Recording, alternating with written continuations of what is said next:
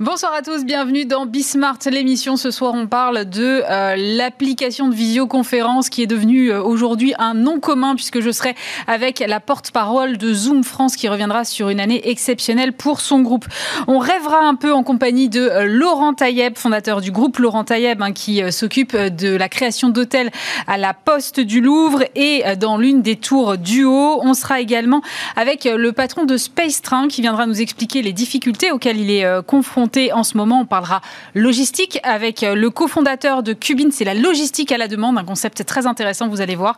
Et puis, on parlera de disruption dans le financement des études avec la start-up Headbridge. C'est parti, c'est Bismart l'émission. Et pour commencer cette émission, je suis avec Charlotte Nisieux. Bonjour. Bonjour. Vous êtes la porte-parole de Zoom France. Alors, euh, bon, bah, année 2020 exceptionnelle pour Zoom, euh, marquée par la crise évidemment de la Covid qui fait exploser la société pour laquelle vous travaillez. Absolument. À tel point que c'est devenu en fait un nom commun. On dit plus euh, je fais une visio, on dit je fais un Zoom en fait. Comment est-ce que vous, vous avez vécu cette accélération-là? Alors, d'abord, moi j'ai rejoint Zoom il y a quelques mois seulement. et ce qu'on remarque quand on rejoint Zoom, et je pense que c'est encore plus vrai pour mes collègues qui étaient là depuis plus longtemps, et qu'on traversait cette année 2020 euh, chez Zoom, on se sent vraiment investi d'une mission. Euh, la mission d'assurer la continuité du business, euh, la continuité de l'éducation, la continuité des rendez-vous entre les médecins et, les patients, et puis la continuité du contact humain entre les amis, la famille, etc. Et c'est c'est une mission qui nous tient vraiment à cœur. vous savez, le, le leitmotiv de notre CEO, c'est Bring Happiness. Mmh. Et tout est vraiment mis en place chez Zoom pour qu'en interne, on soit capable et dans, les meilleures conditions pour, pour délivrer ça. Donc c'est ça qui est, très frappant quand on, quand on rejoint Zoom. Mais quand vous dites euh, maintenir la relation entre les médecins et les patients, c'est une fonctionnalité que moi, par exemple, je connais pas alors, ça se passe comme un meeting, hein, tout simplement. Certaines plateformes de, de, consultation en ligne ont choisi Zoom pour, euh, pour mettre en place euh, les consultations et ça se passe tout à fait euh, classiquement. Alors, évidemment, on ne peut pas faire d'examen clinique, votre médecin ne peut pas vous toucher. C'est de la télémédecine, en fait. Absolument, c'est de la télémédecine, par exemple. Tout à Je ne savais pas que vous étiez positionné sur ce, sur ce sujet, parce qu'en fait, c'est vrai que tout le monde utilise, enfin, tout le monde, Beaucoup de gens utilisent Zoom pour les euh, meetings entre collègues, les visioconférences euh, classiques, mais il y a tout un pan, euh, effectivement, dont vous parliez, de l'éducation ou de la télémédecine, qui finalement est assez peu connu, je pense, du grand public.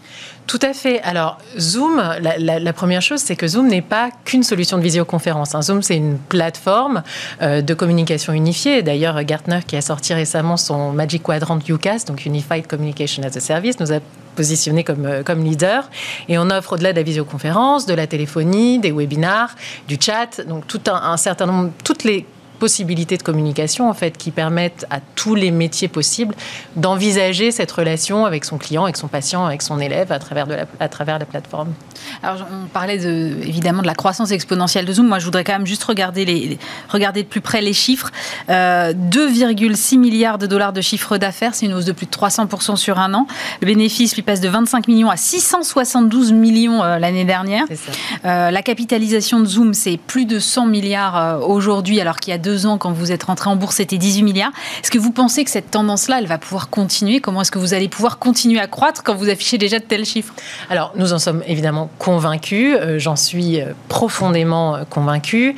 Ne serait-ce que parce que la normalité a évolué cette dernière année. Euh, on s'est tous demandé au début du confinement, est-ce qu'on va revenir à la normale? Je pense que cette notion de normale post-pandémie n'est plus du tout la même euh, qu'il y a un an, euh, notamment sur l'aspect du travail et d'un modèle qui va se transformer en travail hybride.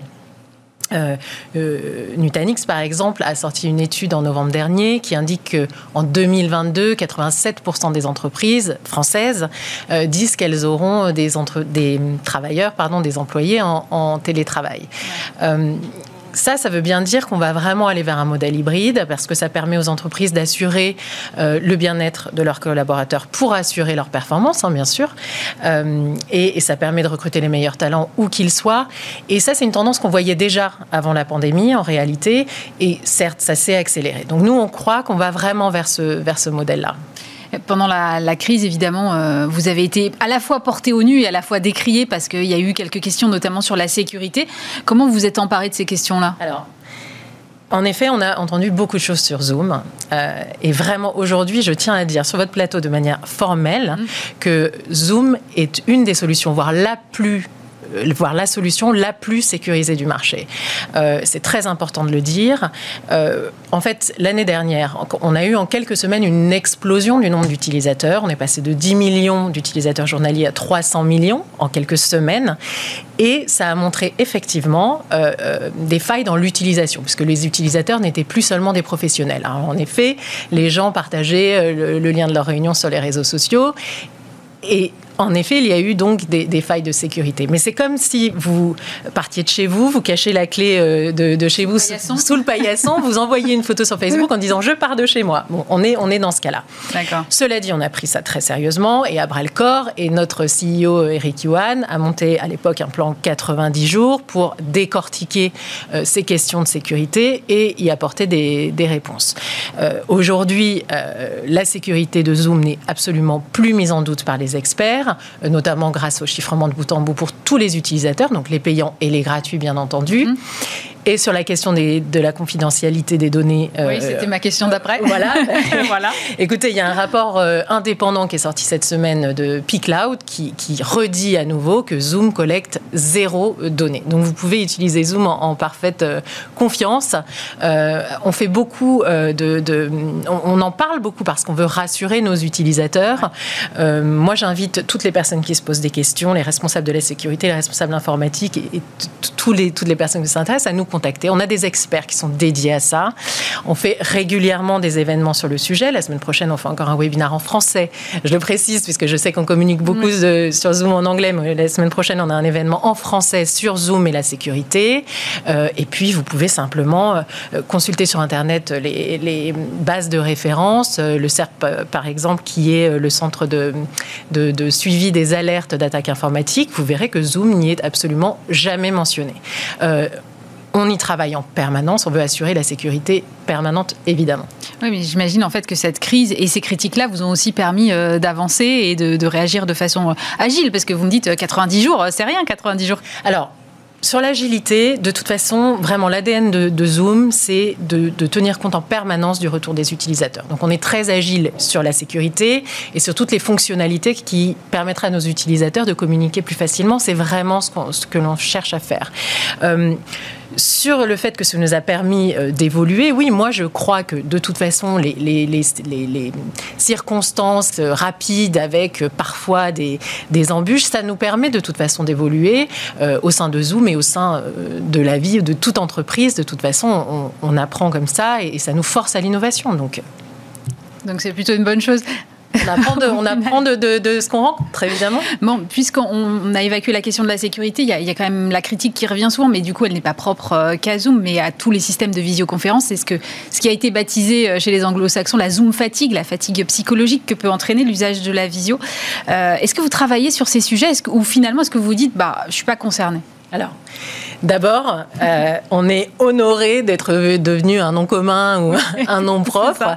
Euh, moi, en tant que marketeuse, évidemment, on ne peut pas rêver mieux. Hein.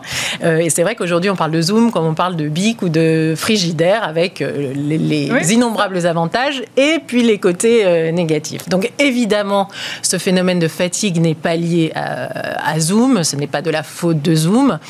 Je pense que les deux facteurs euh, de, fatigue sont bien sûr l'utilisation des plateformes de visioconférence, mm. quelles qu'elles soient, et puis humainement, bien sûr, ce manque de contact humain euh, qui, est, euh, qui est vital pour nous, pour nous évidemment. Cela dit, euh, nous, les employés de Zoom, nous sommes comme tout le monde. Nous utilisons euh, la visioconférence euh, Zoom, évidemment, tous les jours et presque toute la journée.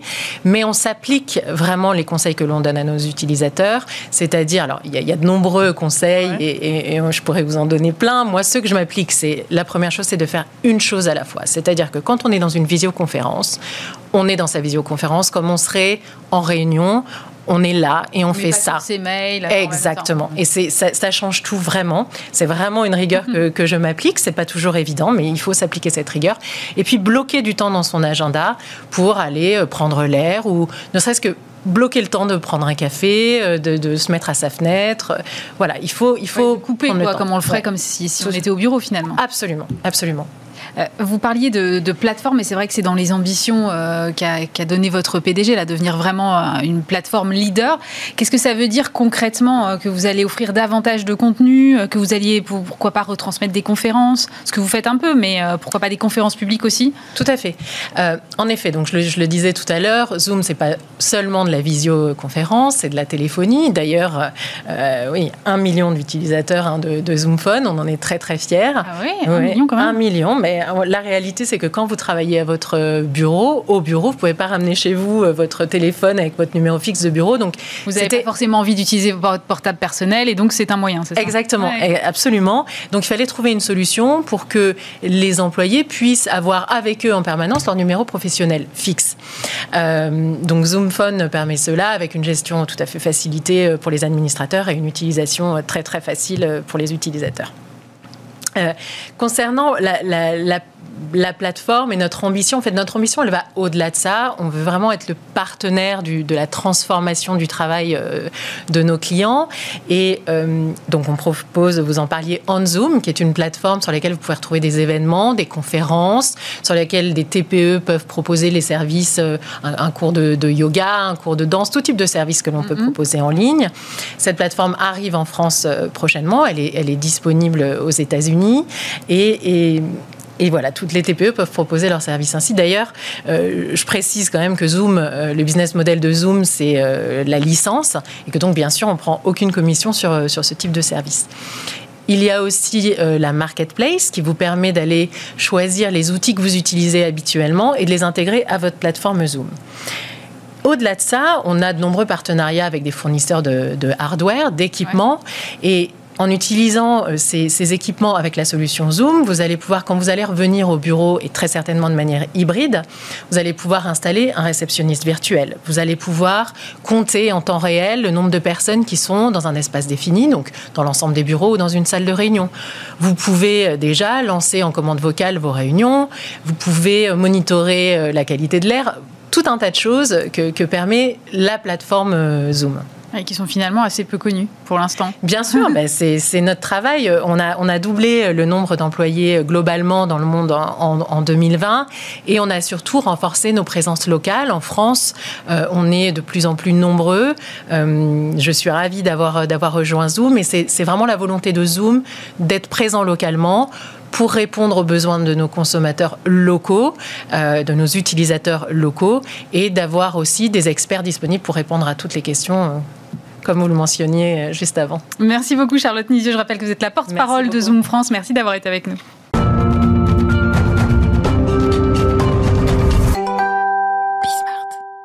Et je suis maintenant avec Laurent Tailleb. Bonjour. Bonjour. Vous êtes fondateur du groupe Laurent Tailleb, c'est un, groupe hôtelier, si j'ai bien compris. Alors moi, je ne vous connaissais pas, c'est quoi votre parcours? Eh ben, notre parcours, on a commencé par euh, l'immobilier, après on a fait des restaurants euh, depuis 1993, le, Café du Trésor, euh, le restaurant Bon avec Philippe Stark en 2000, en 98, le restaurant Le Sushi avec André Poutman. Ouais. J'ai fait également du, cinéma, j'ai créé les productions du Trésor, j'étais un peu, j'ai fait plein de métiers. Et ah puis à un moment donné, le moins divers, oui. Oui, tout à fait. Mais c'était d'abord un café avant d'être une société de production. Ah d'accord. Il y a un lien alors. Il y a un lien. Et puis après, j'ai fait des concours en 2013 parce que j'ai voulu synthétiser un peu tout ce que j'avais fait afin de me lancer dans l'hôtellerie. Mais euh, comment ça s'est passé? Alors votre groupe Parce que vous me dites vous avez des restaurants, vous avez participé à la création de restaurants. Comment ça s'est passé là pendant les, les, confinements et comment ça se passe en ce moment? Alors aujourd'hui, euh, j'ai vendu euh, certains restaurants justement pour pouvoir financer certains hôtels. Il m'en reste un qui s'appelle le restaurant Kong, qui est mmh. assez grand, qui est, eh ben on est fermé et, et on perd de l'argent. Bah j'imagine. Et puis là, il y a comme tous mes confrères. Il n'y a pas vraiment de sortie, en tout cas datée pour l'instant. Non.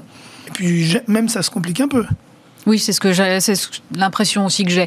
On va, peut-être parler de positif. Alors du coup, vos projets d'hôtellerie, euh, il y a deux gros projets là la restructuration de la Poste du Louvre, l'aménagement de l'une des tours du haut. Euh, comment vous vous êtes lancé dans des chantiers aussi pharaoniques? Alors, je vais, reposer ces deux, euh, ces deux hôtels. Ouais. Euh, c'est des concours. Ils ont eu lieu presque en simultané. Le concours du, Grand Hôtel de la Poste a démarré en 2013 et celui des Tours du Haut en 2015. Comme vous le constatez, c'est des cycles longs. Euh, donc, on a fait des concours. J'ai un associé par projet. À la Poste du Louvre, c'est le groupe Novaxia. Mmh, et, je vois très bien. Et à la, à la, à la, à la, autour du haut, c'est Pascal Donat, qui est un, qui est un hôtelier de, de Valence. Aujourd'hui, on a deux hôtels qui sont en devenir. Un, euh, c'est un hôtel 5 étoiles, euh, pratiquement, euh, qui fait 7000 mètres carrés, avec 3000 mètres carrés de jardin sur le toit. Enfin, c'est assez vaste. Donc celui-là, c'est la Poste Celui-là, c'est l'hôtel de la Poste du Louvre, qui devrait ouvrir en janvier 2022. Et il y en a un deuxième, deuxième dans la sublime tour, mais c'en est deux, en fait, deux tours, qu'a construit Jean Nouvel, dans lequel on a les dix derniers étages. Et ah oui, quand même ah, C'est immense, ça fait pratiquement plus de 8000 et quelques mètres carrés. C'est 139 chambres. C'est un, restaurant panoramique avec une vue à 360 degrés et un skybar sur le toit. Donc tout ça, ça, représente, euh, euh, comment dire, une surface d'environ 9000 mètres carrés. Sur l'hôtel de la Poste du Louvre, on va recruter, on n'est pas du tout dans le bon mm. timing, mais c'est pas, grave. Vous allez on va recruter environ euh, plus de 200 personnes, 250, et environ 150 à 180 pour l'hôtel des Tours du Haut. Mais alors, votre chance finalement, c'est quasiment d'être en travaux en ce moment plutôt que d'être ouvert, parce que là. Euh, Ça, c'est sûr. Heureusement qu'aujourd'hui, on n'ouvre pas ces hôtels. D'abord, on ne pourrait pas. Mais bah puis, deuxièmement, ça serait pas du tout rentable, voire on ne pourrait pas supporter les pertes. Alors, est-ce que quand même la crise a eu un impact sur les travaux ou finalement ça vous a permis de continuer euh, votre petit bonhomme de chemin? Très peu. La crise, elle n'a pas eu un impact sur les travaux. La crise, le plus grand problème qu'on rencontre aujourd'hui, c'est que les choses sont figées. Ça veut dire que c'est impossible de recruter. Tout le monde attend. Il y a une sorte d'immobilité. Personne ne va bouger. Euh, les gens sont en chômage partiel. Certains savent qu'ils vont faire partie de PSE, mais personne bouge en fait. Et donc il y a une, sorte d'immobilité, de, de, comment dire, pas d'immobilité, de, de, tout le monde reste est en attente en fait. Une période figée. Et vous, votre campagne de recrutement, vous la commencez dès maintenant? Elle a déjà commencé même avant. On recrute des gens environ. Tous les cadres dirigeants des hôtels sont censés arriver 12 mois avant l'ouverture. Ah oui Entre 12 et 6 mois avant. Oui, donc là, si vous ouvrez début d'année prochaine. Euh, Vaut mieux pour nous. Vaut mieux recruter, oui, effectivement. c'est ce qu'on fait. On a commencé pour l'hôtel de la Poste du Louvre à recruter euh, le directeur général, euh, la, directrice des recrutements, le, directeur technique et plein d'autres. Il y a beaucoup de monde hein, dans le codir de la Poste du Louvre, c'est 10-12 personnes, plus 20 personnes en encadrement, plus après tous les chefs de poste. Et les tours du haut, il faut que les gens arrivent à partir du mois de, on va dire, entre le mois de mai et le mois de juillet. Et vous, vous êtes toujours en recherche de profil alors? Ah ben là, on va recruter 400 personnes. Dans moins de 12 mois, on va recruter 400 personnes. Avec quel type de... Alors c'est quoi? Ça va de tout. Ça va des femmes de, chambre, des, réceptionnistes, des réceptionnistes, à un, euh, un, chef de rang, à euh, un directeur de restaurant, à un chef de cuisine, à, à, ce qu'il faut pour faire vivre ces deux projets hôteliers euh, qui sont assez particuliers quand même hein, par rapport à. on va y venir. Justement, vous considérez que ce sont en fait plutôt des lieux de vie, des choses pour attirer aussi. J'ai lu une clientèle parisienne. Comment est-ce que vous avez conçu ces lieux-là? Alors en fait, sans parler du confinement, j'avais senti euh, il y a longtemps, longtemps en avance euh, que l'hôtellerie traditionnelle commençait, à, commençait à, non pas à souffrir économiquement, mais à souffrir en matière de l'offre. Euh, pendant 20 ans, les gens faisaient des hôtels, il y avait très peu de lieux de vie, très peu de restaurants, ils disaient surtout jamais ça, ça perd de l'argent. Et donc les gens, c'était beaucoup d'hôtels où ont été conçus, on est juste y dormir. Et puis il y a eu euh, la, première attaque qui a été Airbnb, qui leur a fait une certaine concurrence assez, assez dure, et il y a ce confinement. Et ce confinement, mine de rien, il, euh, comment je vais dire ça, il, il, faut penser avec le télétravail aujourd'hui, c'est un fait. Il y a une accélération du télétravail, et donc il y a un bon nombre de ces hôtels qui ne vont plus pouvoir exister comme ils existaient avant. Nous, on a senti, il y a une dizaine d'années, que de l'hôtellerie de demain, il fallait mélanger les genres. Il fallait qu'il y ait des restaurants. Il fallait que les Parisiens se les y approprient. On va plus même, c'est pas parce qu'il y a le télétravail qu'on va rester chez soi dans 15 mètres carrés devant un ordinateur. Mais on va venir travailler dans les lobbies d'hôtel. Et à 19h, on va rentrer son ordinateur et on va boire un coup avec une copine. Ou un copain. Et puis on va avoir des gens qui viennent de tous les pays du monde. Parce que quand il y a des Américains qui viennent à Paris, bon, en ce moment c'est un peu compliqué. C'est ça. Mais quand ils viennent, ils ont envie de rencontrer des Parisiens. Et les Parisiens, ils ont envie de rencontrer aussi une autre clientèle. Donc, je dirais que Paris était une ville qui avait du retard par rapport aux autres hôteliers dans le monde où ce type d'hôtel existe. Mais comment on attire les Parisiens euh, dans des hôtels à Paris? Eh ben en les ouvrant, en faisant euh, que les bars, les restaurants, les rooftops. Je vous donne un exemple sur le grand hôtel de la Poste du Louvre. On a créé le plus grand rooftop qui peut accueillir la plus grande capacité de personnes en même temps. Il fait 1000 mètres carrés. C'est une capacité de combien de personnes? 500 personnes debout en même temps. D'accord. Oui. Mais c'est pas un rooftop de grand magasin où il faut attendre que les gens descendent et donc on les fait venir à partir de 20 heures. C'est un rooftop qu'on peut ouvrir à tout le monde. Il y a une entrée, vous arrivez, vous prenez mm. l'ascenseur, vous montez sur le toit. Et donc là, on va ouvrir. Vous vous doutez bien que les Parisiens, un rooftop, rue du Louvre, rue Étienne Marcel, ils vont y venir. A priori, je pense. avec une vue assez spectaculaire sur tout Paris. Et eh ben, c'est comme ça qu'on attire les Parisiens. Et en même temps, ce lieu-là, il va euh, euh, être un paradis pour les gens qui viennent à l'hôtel, parce qu'avant 18 h on ne peut pas y venir si on n'est pas client de l'hôtel. Donc vous avez tout ce jardin, euh, toute cette végétation, toute cette vue unique sur la ville qui est assez spectaculaire, parce que personne n'a vu Paris de cet axe-là. On connaît beaucoup le Paris avec la vue sur l'ouest et sur la Tour Eiffel. Personne ne connaît la vue sur Beaubourg, euh, Notre-Dame, euh, Saint-Eustache, euh, le Sacré-Cœur. c'est assez spectaculaire cette vue-là. Mais c'est d'autant plus important d'aller chercher cette clientèle locale que qu'il y a une absence de clientèle étrangère et qu'on ne sait pas très bien à quel horizon elle va pouvoir revenir. Ça, c'est sûr. D'abord, notre premier marché, quand on va ouvrir à la fin de l'année 2021 ou tout début 2022, c'est les Français. Je pense qu'aujourd'hui, toute la partie euh, des gens et de la clientèle qui vivent en province, ils vont être très heureux de revenir à Paris, dans des nouveaux endroits. on doit incarner le renouveau. En fait, on va avoir une offre très différente. Euh, donc la clientèle française, elle est importante. On l'a vu même cet été, euh, quand on a réouvert pendant le deuxième confinement, il y avait zéro touriste. Les restaurants qu'on avait ouverts, ils tournaient à plus de 65-70% de leur chiffre d'affaires. Puis les gens, là, ils ont épargné. Donc ils vont avoir envie, ils dépensent pas, euh, donc ils vont avoir envie de venir. Et après, moi je crois, mais ça c'est mon côté optimiste, je pense qu'il va y avoir une, accélération des gens de l'Europe, ce que j'appelle euh, l'Italie, l'Espagne. Je pense que ces gens ont vite envie de revenir. Nous, on a, on a très envie d'aller passer un petit week-end en Italie, et eux, je pense qu'ils ont très envie de venir passer un petit week-end à Paris. Alors, justement, vous parlez euh, de, lieux qui sont différents. L'idée aujourd'hui, c'est plutôt d'offrir des expériences aux clients qui viennent dans ces hôtels-là? Oui, c'est-à-dire qu'il faut qu'on retraite euh, euh, ce qui vous touche. si je devais dire un mot, il faut recréer le désir. Comment, je, comment on recrée le désir? Comment on a envie d'y aller, en fait? Qu'est-ce qui fait que dans cet endroit... parce que dans l'hôtellerie, on y fait l'intime on, est euh, donc il y, a, beaucoup d'âme en fait, si vous voulez. donc il faut créer du désir aujourd'hui. Et, c'est plus compliqué que de dire j'ai une belle chambre, elle est bien placée, je mets un petit coup de peinture, je mets quelqu'un de sympa à la réception. Je pense que ce monde-là, il est derrière nous. Par rapport à la concurrence, il faut offrir plus. Il faut offrir de l'émotion, de la beauté. Euh, quand on met des arbres sur un toit, je crois qu'on en a mis plus de 70. En ce moment, il y en a certains qui commencent à être en fleurs. C'est exceptionnel comme émotion. Quand vous vous baladez pour rejoindre votre chambre, vous vous retrouvez avec des arbres en plein cœur de la ville. C'est des émotions. Quand vous êtes autour du haut, vous êtes à 130 mètres de haut. C'est simple, il y a trois tours à Paris. La tour Eiffel, la tour Montparnasse et maintenant les tours du haut. Mm. Vous avez un bar qui est accessible aux Parisiens, avec des prix totalement accessibles, les mêmes à peu près que dans un café type de Magot. Vous montez à 130 mètres de haut. Vous avez votre ville à 360 degrés comme vous l'avez jamais vu. C'est le contre-champ de la ville. C'est l'opposé du Sacré-Cœur. Oui, je vois très bien. Sacré-Cœur, mais de l'autre côté. C'est des panoramas exceptionnels. Vous allez être ému de voir là où vous vivez comme ça. Derrière, quand vous marchez, vous êtes à 20 minutes et en vélo à 10 minutes de Notre-Dame. Donc, si vous voulez, c'est il faut recréer C'est une façon de se réapproprier la ville aussi? Ah, c'est sûr. Se réapproprier la ville. Et moi, je crois aujourd'hui il faut que les gens se réconcilient. Là, ça fait un an qu'ils sont enfermés chez eux.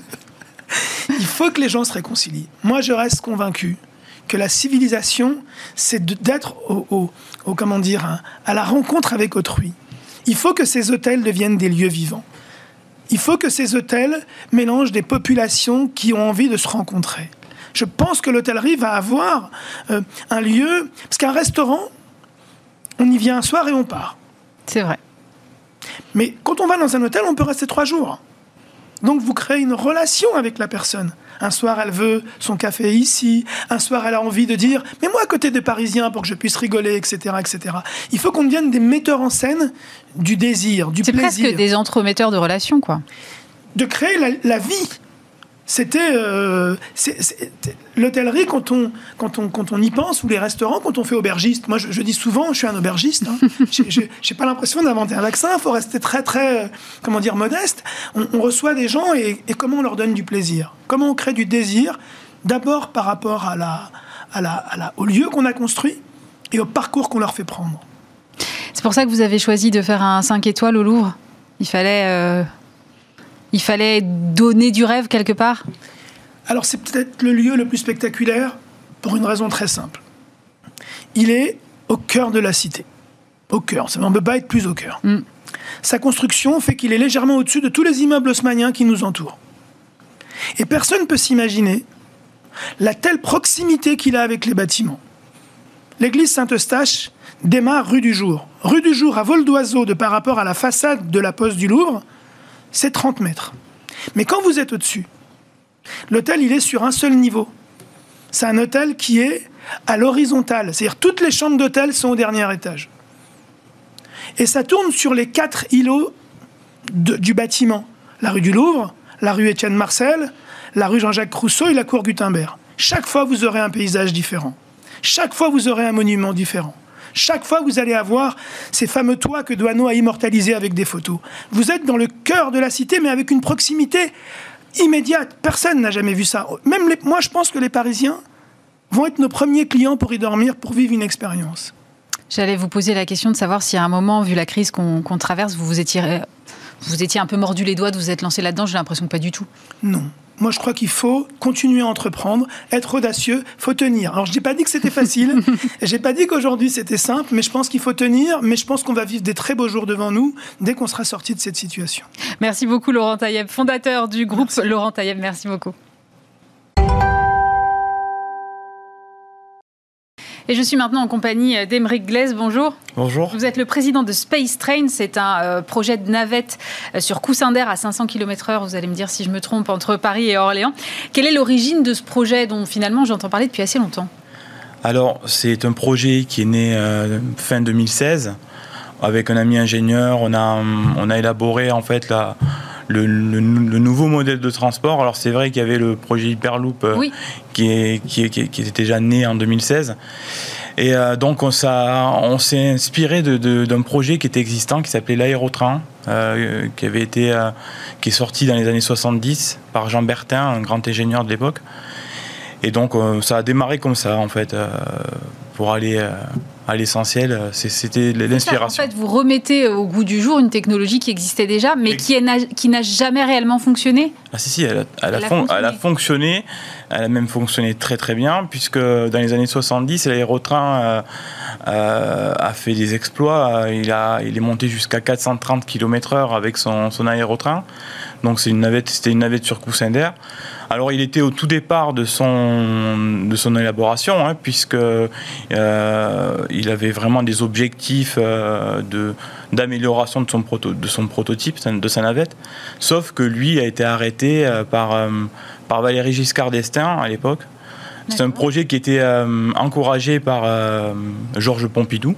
Et Valéry Giscard d'Estaing, lui, a décidé autrement. Donc, il a préféré favoriser le, le, TGV à, l'insu du, du, projet euh, d'aérotrain, ce qui est dommage. Et qu'est-ce que ça apporterait d'avoir un aérotrain en matière de, technologie, d'environnement? Quelle serait la différence? Pourquoi le relancer aujourd'hui? Alors pourquoi aujourd'hui on s'est penché sur ce modèle de transport? Parce que il apporte trois choses vraiment importantes euh, et d'actualité. C'est que c'est un transport qui est écologique, puisqu'il est sur coussin d'air, il n'y a pas de frottement. Hmm. Donc, euh, c'est toujours en faveur de l'écologie. Euh, pas d'effet de serre, pas de frottement.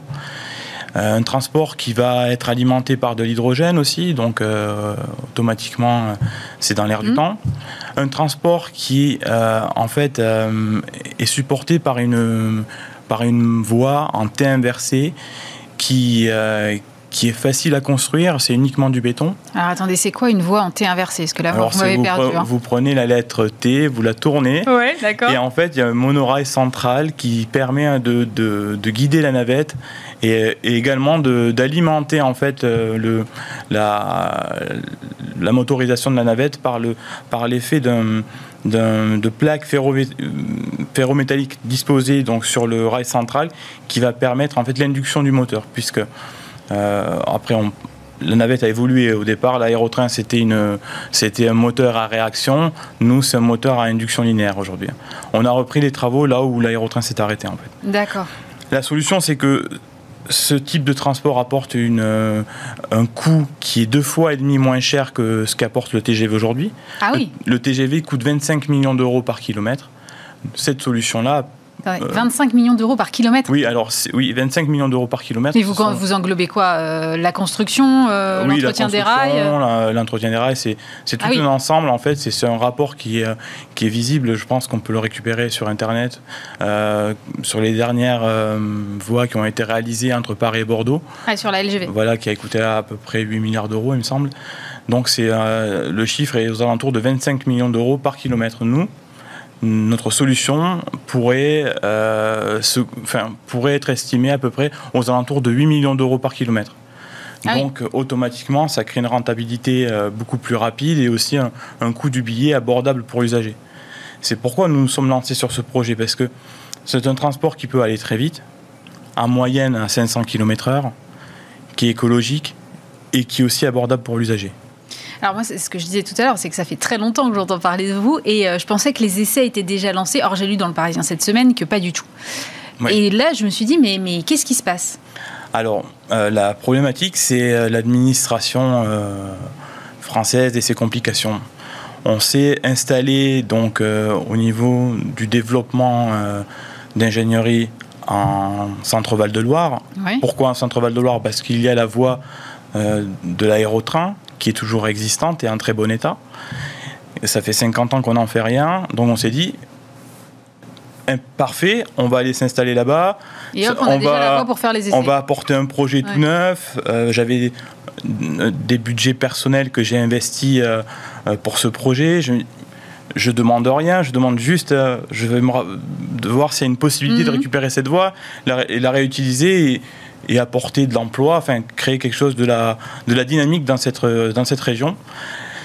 La, problème, la problématique, c'est que ça ne s'est pas passé comme ça. Ça a été, euh, on a fait pas mal de rencontres. On a rencontré pas tout le monde à peu près dans cette région, euh, à commencer par la, par la direction départementale du Loiret, qui était très enthousiaste à, à, nous attribuer cette, cette voie au départ. Et c'est avéré qu'on n'a pas eu de réel soutien en fait de François Bonneau, qui est le président de la région. Euh, il y a eu beaucoup de, de dialogue, mais jamais de concrétisation. Et c'est ce qui a manqué euh, pour que nous puissions obtenir cette voie. C'est-à-dire que au départ. Euh, mais c'est quel, est le motif en fait? C'est en fait le, réel motif, on le connaît pas vraiment parce que nous avons rencontré en 2018, non, en 2019, on avait rencontré M. Falcon qui était préfet en fait euh, dans, la, région Centre-Val de Loire, qui nous avait mis, émis un avis favorable pour la réutilisation de cette voie et qui avait dit certainement on fera, on passera par un appel à projet, ce qui était tout à, tout à fait logique. Hein. Mm-hmm. Il se trouve que euh, quelques mois après avoir rencontré ce préfet, euh, bah, il a été muté et, il l'appel à projet. On n'a jamais vu le jour en fait. on l'a on, jamais revu. Euh, et le, on a rencontré le, le, le, préfet qui lui a succédé euh, et qui s'est montré un peu plus réticent sur, euh, sur l'idée de nous attribuer cette voie. Euh, et du coup, du coup bah, on ne sait pas parce que on, concrètement, on ne sait même pas vraiment à qui elle appartient. Enfin, aujourd'hui, je sais que c'est les domaines, a priori, qui, qui, en seraient à la, qui auraient la propriété de, ce, de cette voie-là. De cette voie-là, mais mais je, je, me suis même déplacé à Bercy où j'ai rencontré une équipe euh, spécialisée euh, dans les transports qui n'était même pas au courant de ma demande et même pas au courant de mon projet. Donc je me dis, euh, à quel niveau ça bloque? Est-ce que c'est en Centre-Val de Loire? Est-ce que c'est réellement les domaines? Je ne sais pas, je sais pas du tout. En tout cas, le fait est, c'est que le, le, manquement du soutien en fait de la région fait qu'aujourd'hui, ça m'a mis un peu en difficulté. Et, voilà, c'était ma question suivante, c'est-à-dire dans quelle situation elle est votre société aujourd'hui si vous ne pouvez pas effectivement montrer que votre technologie fonctionne Alors, Heureusement, je ne compte pas que sur ça. Euh, dans le développement de cette euh, société, il y avait euh, trois, trois, trois briques importantes d'activité. C'est-à-dire que le projet le plus visible, c'est évidemment le, Space Train, puisque mm. On a parlé essentiellement que de ça. Mais à l'intérieur de, cette société, il y a trois briques technologiques le coussin d'air, la pile à combustible et le moteur à induction. Donc ces trois briques technologiques peuvent être dédiées sur d'autres d'autres activités. Euh, et donc, euh, je permets en fait à mes ingénieurs de travailler sur ce type d'orientation afin de pouvoir euh, créer une rentabilité à court terme et de proposer à la vente en fait ces briques technologiques. c'est pour ça que vous avez signé un, un contrat avec une société de Singapour? Exactement, c'est ce qui me permet aussi un peu de euh, diversifier, de diversifier, parce que si j'avais pas ça, ça serait très compliqué. Euh, oui, effectivement, la société donc euh, SIA de Singapour, ça fait un petit moment qu'ils nous suivaient, nous ont proposé une collaboration sur l'élaboration de chariots sur coussin d'air. Et donc, c'est sur ce projet que nous, nous allons travailler en partage de, brevets. Et donc, par contre, alors, euh, il y a certaines conditions, c'est que euh, bah, du coup, euh, on va devoir s'exporter sur Singapour et c'est pas la société française qui va bénéficier de cette activité. Mais Parce que là, on parle de chariots pour des entrepôts. Hein, exactement, des chariots capables de transporter des charges lourdes de 10 à 20 tonnes à peu près.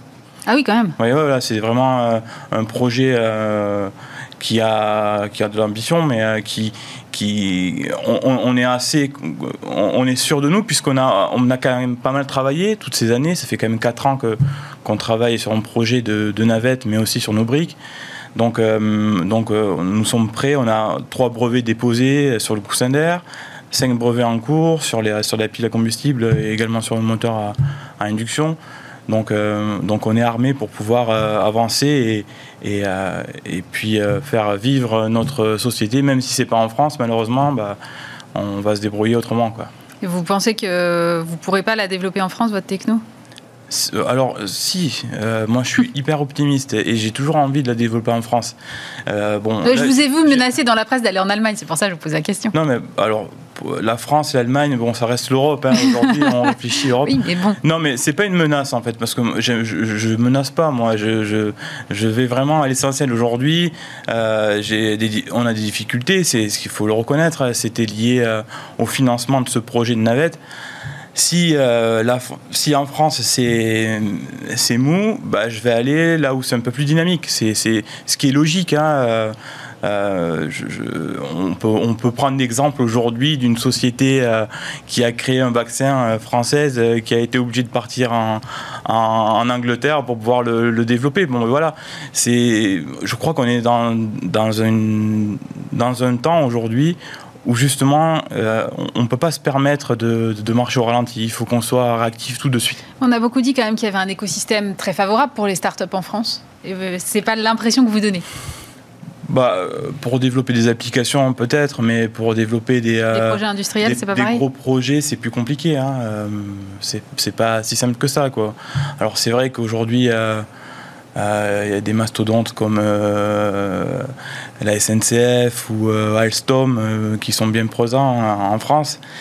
Et, quand on a un projet de navette et de construction de navette, peut-être c'est vu d'une manière un peu euh, concurrentielle à ces, grosses boîtes, mais on est vraiment euh, même dans le hors sujet là parce que euh, moi, je suis une petite entreprise, j'ai démarré seul. Ce que je demande, c'est des collaborations. Ce que je demande, c'est le soutien de, de mon pays. Est-ce qu'il m'aide à, à, mettre en place cette, ce projet et que ce projet il existe à travers le monde Voilà ce que je, je, trouve que. Euh, qu'il faudrait qu'on soit un peu plus dynamique au niveau de, au niveau de, de, petits entrepreneurs comme, moi qui dans des projets, euh, c'est vrai, ambitieux, mais c'est c'est vraiment euh, tout à notre honneur de pouvoir le faire et je, et je crois que ça mérite un soutien un peu plus dynamique de, de la France, enfin de l'État par rapport à ça, qui n'a pas aujourd'hui. Vous nous tiendrez au courant? Évidemment. Merci beaucoup, Émeric Glaise. Je rappelle que vous êtes le président de Space Train.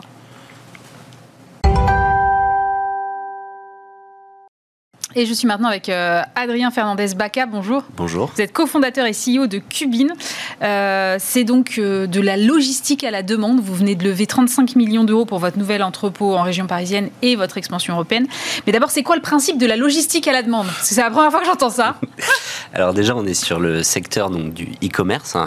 Ouais. donc derrière le e-commerce, une fois que les biens sont vendus, on a toute la brique logistique pour livrer donc les commandes aux clients finaux. Et donc nous, on va stocker les produits pour les marchands, emballer les commandes et ensuite s'assurer de la livraison jusqu'au destinataire final. Et donc le vendeur ne fait plus que vendre tout à fait, il se concentre sur ses produits, son marketing et ses canaux de vente. Mais c'est assez nouveau ça, non? Moi je pensais que les e-commerçants, bêtement, je ne m'étais pas posé la question, ils avaient tout en interne quoi. Alors il y a plusieurs types de solutions, donc c'est euh, ce que vous décrivez, c'est l'anomalie de marché, c'est-à-dire que le, la e-logistique c'est 15% du marché du e-commerce. et donc aujourd'hui on a, on a, deux types de solutions pour euh, couvrir ce besoin. D'un côté on a les solutions logistiques des marketplaces qui vont avoir des niveaux de qualité, euh, donc vitesse de livraison et niveau de compétitivité en termes de prix qui vont être excellents.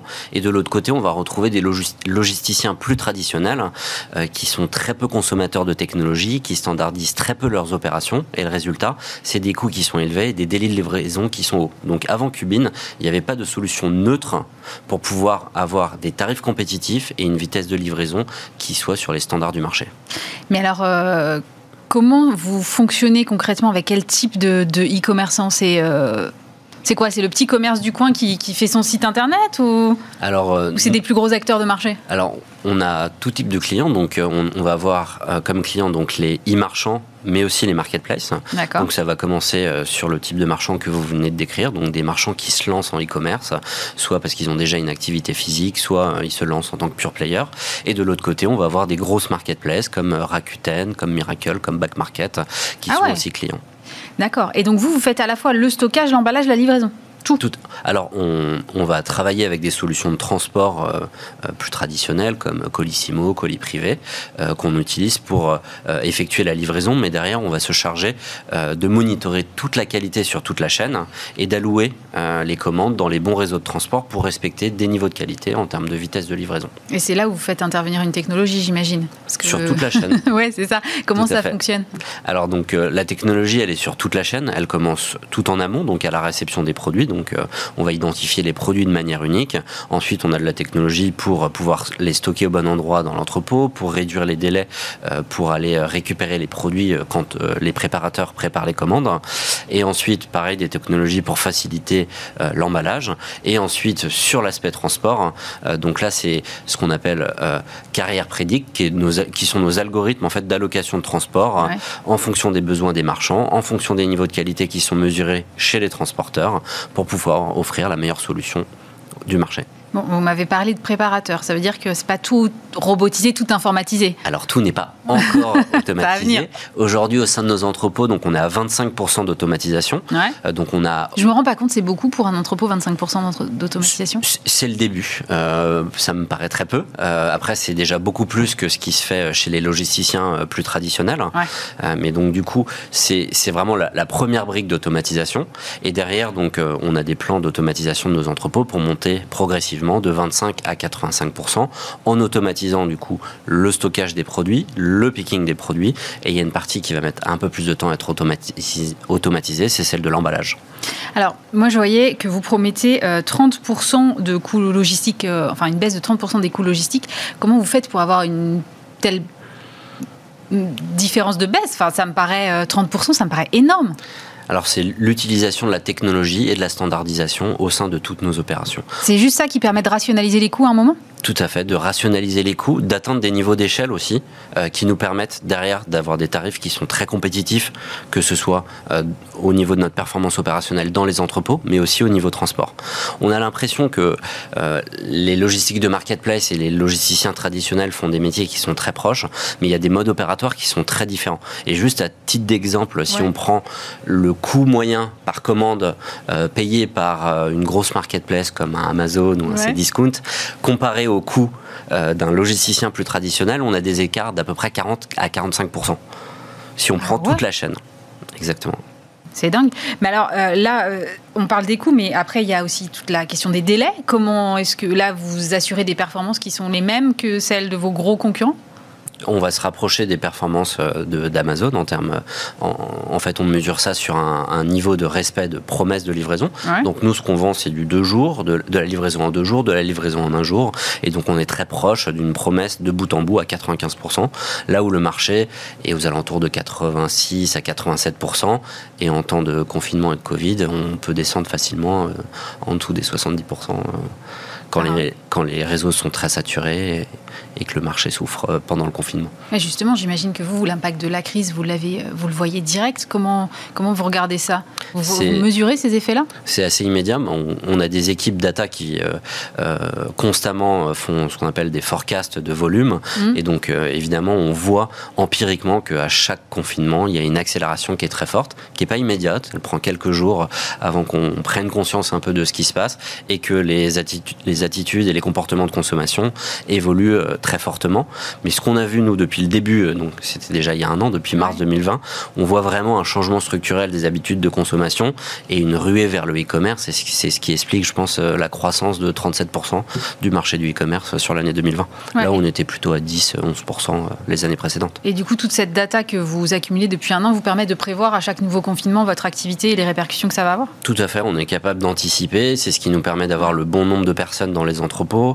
Et, et donc ça, c'est des de la qualité qui sont très importantes parce que si vous avez 20 ou 30 personnes en moins, euh, derrière, euh, ça, ça va influer directement sur vos niveaux de qualité et votre capacité à expédier toutes vos commandes le jour même. Votre potentiel de marché, il est énorme, j'imagine, parce que si là, on est sur une croissance du e-commerce de 37% et qu'on se dit que la tendance va quand même continuer à croître, tout à fait. Donc déjà, juste si on se calait sur la croissance du e-commerce, ce serait bien. ce serait, ce serait pas mal, mais c'est pas suffisant pour nous.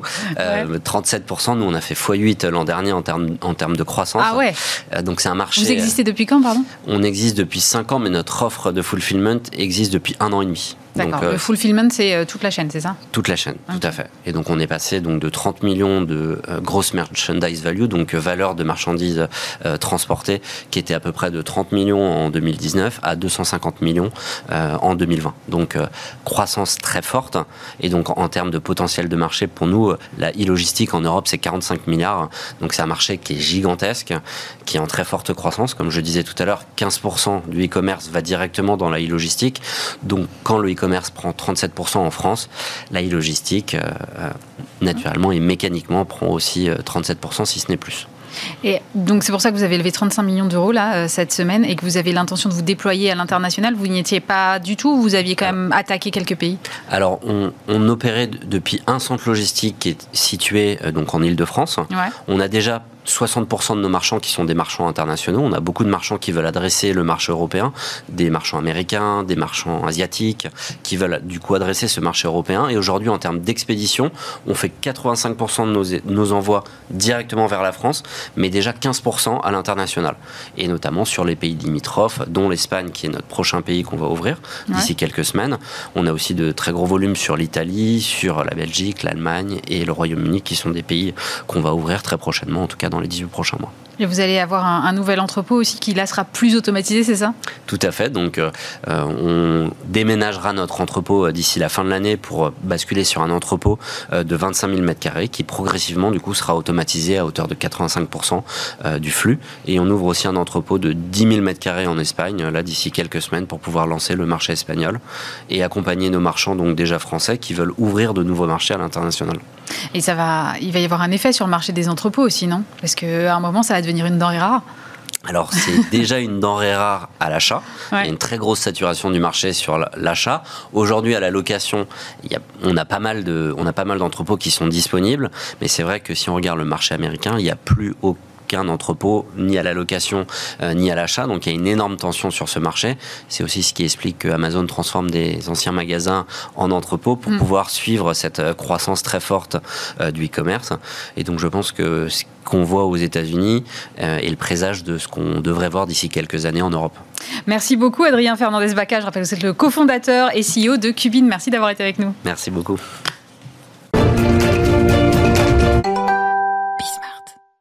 On va maintenant parler de financement des études avec euh, Walid Béard. Bonjour. Bonjour. Vous êtes le cofondateur d'EdBridge, une euh, start-up qui est incubée à Station F, et vous voulez disrupter le financement des, des études supérieures. Comment est-ce que vous êtes intéressé à cette problématique? Alors, cette problématique a été inspirée de nos propres problèmes qu'on a vécu à l'époque, mon associé Amine et moi, quand nous étions étudiants étrangers. Donc, Amine, il a postulé aux écoles américaines et a dû être sauvé au dernier moment par une bourse de l'État américain, la Fulbright, qui prend euh, quelques éléments dans chaque pays. Et moi, j'ai eu un souci de flexibilité de remboursement de la dette, puisque mon rêve était de faire de la banque d'affaires et il fallait attendre plusieurs mois après le diplôme. Or, les, crédits actuels ne vous donnent pas cette période gracieuse et ne s'adaptent pas à la, flexibilité dont vous avez besoin à la sortie du diplôme. D'accord. Donc, du coup, vous vous êtes dit, euh, je vais trouver une solution et alors, quelle est-elle cette solution? Alors, la solution est simple, c'était de dire si on veut euh, donner un accès au financement tout en donnant une flexibilité de remboursement qui, s'adapte au projet professionnel des étudiants, on va non plus du tout donner des prêts, mais indexer le remboursement de, de, de, l'investissement dans les frais de scolarité sur les salaires. C'est-à-dire qu'un étudiant aujourd'hui ne va plus payer un montant fixe, mais va payer un pourcentage de son revenu futur sur une période limitée. C'est-à-dire que que je comprenne bien, vous avez votre étudiant qui part euh, faire des études dans une grande école, parce que c'est de ça dont on parle, et qui en fait ne va rien rembourser pendant la durée de ses études, mais remboursera effectivement après ses études grâce à une partie du salaire qu'il va percevoir. Exactement, c'est un investissement dans son talent qui va suivre du coup la performance de l'étudiant. Si l'étudiant prospère, l'investissement prospère. Si l'étudiant est confronté à des difficultés euh, volontaires ou involontaires, par exemple la perte de l'emploi, on back l'étudiant contre le risque de la volatilité de, de, l'employabilité. C'est-à-dire que si l'étudiant ne travaille pas, il ne paye pas. S'il gagne moins, il paye moins. S'il gagne plus, il gagne plus, mais avec un cap, bien sûr. Alors ça veut dire qu'il rembourse un pourcentage qui est évolutif? Le pourcentage est fixe, c'est le même. Prenons un exemple. Disons que si par exemple vous allez gagner 50 000 euros l'année et que vous avez signé un contrat de 10%, vous allez payer 5 000 euros. D'accord. Si vous gagnez ensuite 100 000 euros, vous allez payer 10 000 euros. La seule différence, vous n'allez jamais vous retrouver dans une situation de surendettement, puisque ce pourcentage-là sera toujours en proportionnel de votre capacité de gain et, du coup à, générer un salaire. Alors, j'ai pas vraiment d'idée des taux de dans des emprunts étudiants, mais euh, quand vous me parlez de 10%, ça me paraît quand même beaucoup, non? Alors, il faut distinguer entre le taux d'intérêt et le pourcentage de prélèvement sur un salaire. Je vais vous donner un exemple. Quand moi j'ai pris un, crédit de 21 000 euros sur 7 ans, je devais payer dans les 700 euros par mois. À la sortie du diplôme, vous allez faire euh, quelque chose autour de 2200 à 3500 euros net quand vous sortez d'une grande école. Si on prend une moyenne, vous allez vous retrouver facilement en train de payer entre 10 et 30% du salaire que vous générez mensuellement. D'accord, mais en termes de de sommes versées au final, ce sera plus important avec votre solution. Alors, tout à fait. Nous, on ne veut pas être une solution moins chère, on veut être une solution dix fois moins risquée. C'est-à-dire que le pari qu'on fait, c'est de dire aux étudiants, vous ne savez pas à quoi va ressembler votre carrière future. Vous pouvez entreprendre, vous pouvez arrêter euh, l'emploi pour aller étudier et acquérir des compétences. Et à ce moment-là, qu'est-ce qui se passe avec les, instruments traditionnels? Vous continuez à payer. Mhm. D'ailleurs, l'idée est venue euh, d'un constat.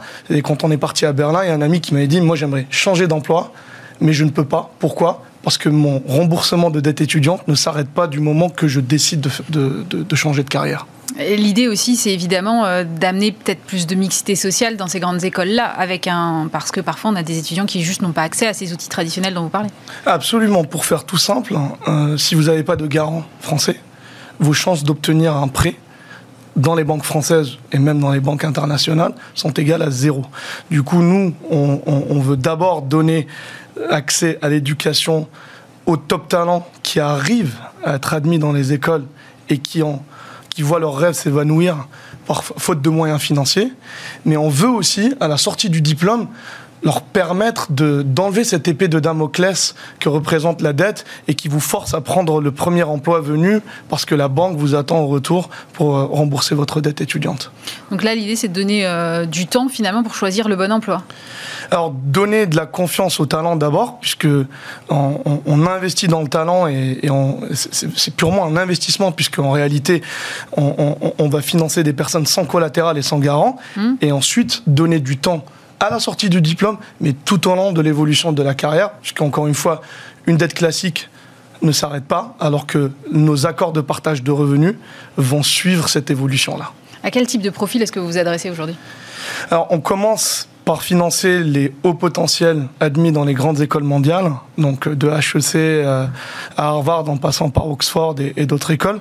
L'idée, c'est de tout simplement euh, effacer l'idée de, de, se dire je suis admis dans cette école-là et je ne peux pas y rentrer faute de moyens financiers. Mhm. Et on espère, et c'est notre ambition future, d'évangéliser autour de ce produit-là pour qu'il devienne un produit mainstream. Parce qu'aujourd'hui, le risque de financement éducatif est complètement assumé par l'étudiant, alors qu'il y a tout un écosystème d'intérêts autour les employeurs avec les entreprises, les écoles qui veulent monter dans les classements. Et donc nous, on est là pour un peu associer ces contreparties autour d'un contrat plus inclusif. Vous touchez quand même à quelque chose de compliqué euh, qui doit s'apparenter quasiment à de la réglementation, euh, pas bancaire, mais on ne doit pas être loin. Euh, est-ce qu'en France, vous avez toutes les autorisations pour, pour faire ça? Vous avez Comment est-ce que vous travaillez? Alors, vous faites bien de, le souligner. On a commencé par trouver le salut réglementaire en Angleterre. Ah, c'est ironique.